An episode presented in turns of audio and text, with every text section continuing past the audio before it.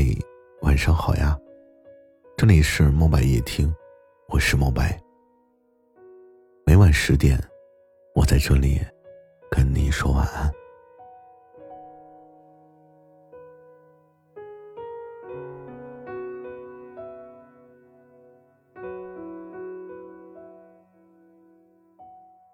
最近这段时间啊，我一直在想，我是不是要写点什么东西了？可是我也一直在给自己找各种的理由，不愿意提笔。有人就曾经问过我，如何克服孤单？这个我无言以对，因为我从来都没有克服过这个问题。这么多年，我唯一学会的就是去适应它，适应孤独。就像是适应一种疾病。之前在某个平台啊，我就听到那么一句话：“什么是快乐星球？快乐可能真的是可遇不可求吧，所以才叫快乐星球。充实是可求而不可遇的。我的快乐很少，但同时我也并不痛苦。”因为生活稀薄，事件密度非常低，我的青春也没有像电影里的那么美。我典型的工作日的一天也是这样的：面对电脑屏幕，听着真实打印机刺耳的滋滋啦啦的声音；面对客户不厌其烦的重复着做流程；周末的时候，跟朋友小聚，营造一些令我们感到新鲜的各种活动。或是靠在床头看着电视机发呆，这是一种多么稀薄的生活呀！谁靠近我都会有一种高原反应吧。但是我并不孤僻，周围认识我的人都知道，我呢平时还算是平易近人、开朗活泼。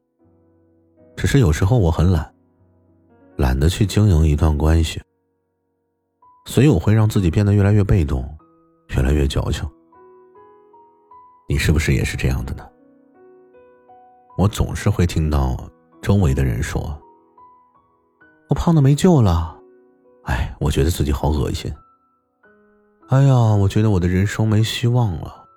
嗯，我遇到了很多的事情，我觉得上天对我太不公了。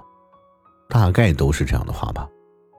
可是你一旦给他什么解决方案，他一定会说：“嗯，太麻烦了。”嗯，我很懒，要不下次再说吧。就是这样，什么都不愿意尝试，什么都不愿意尝试第二次。回想这七年，我到底有一个什么样的变化呢？我想说，我很庆幸我到现在还是内心有正能量，因为我身边有着很多善良、正直、勇敢的人。当然，我也承认，我并不是说时时刻刻都是充满正能量。我甚至有的时候也是尖牙利嘴、尖酸刻薄。我经常也会让自己陷入莫名的恐慌，所以我把这个叫做每个月必有一次的大姨夫。可是我会努力的去改变，就像我知道我自己有点胖，那我就会去减肥。我知道自己天生可能没那么的帅，那我就把自己打扮的帅一点。我知道自己懂的其实没那么多，所以我一直都保持着谦逊的心。所以我知道我对我自己要负责任，而不是要求别人对我负责。我听过太多人的故事了，做情感直播的这两年啊，有人在年轻的时候爱过一个人渣。但是最后，他也让自己重新有了美好的生活。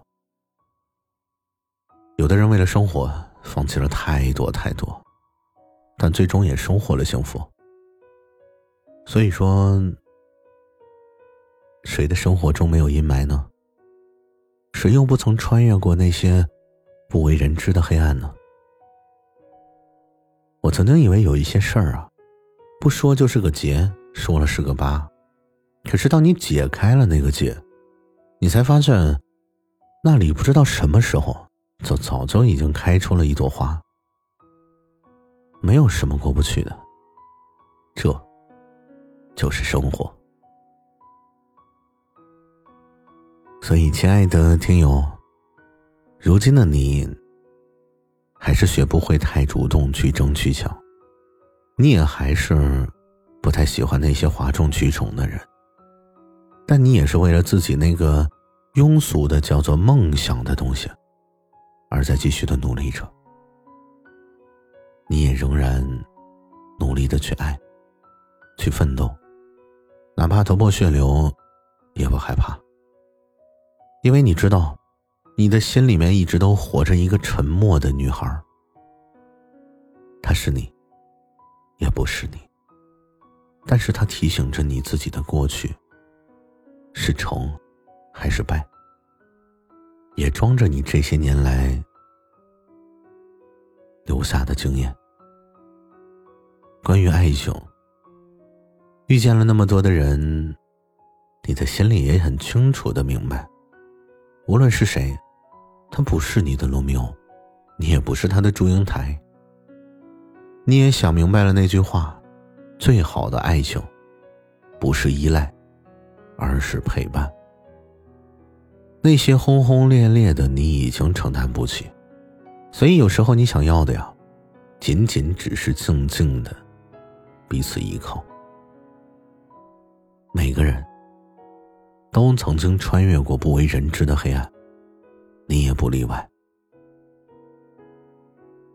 每个人真的都曾穿越过不为人知的黑暗。你要庆幸上帝给你一切的挫折、孤单，原谅他给你的敏感、抑郁和神经质。每个人都曾穿越不为人知的黑暗。你要原谅有些人不喜欢你，而你不喜欢一些人。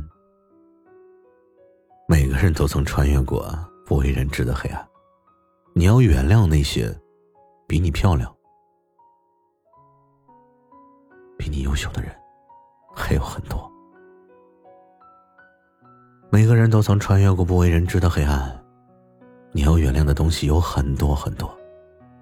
但是你要庆幸，上帝很公平。他把最好的品质给了你，不气馁，温暖且美好。每个人都曾穿越过不为人知的黑暗而黎明就在不远处。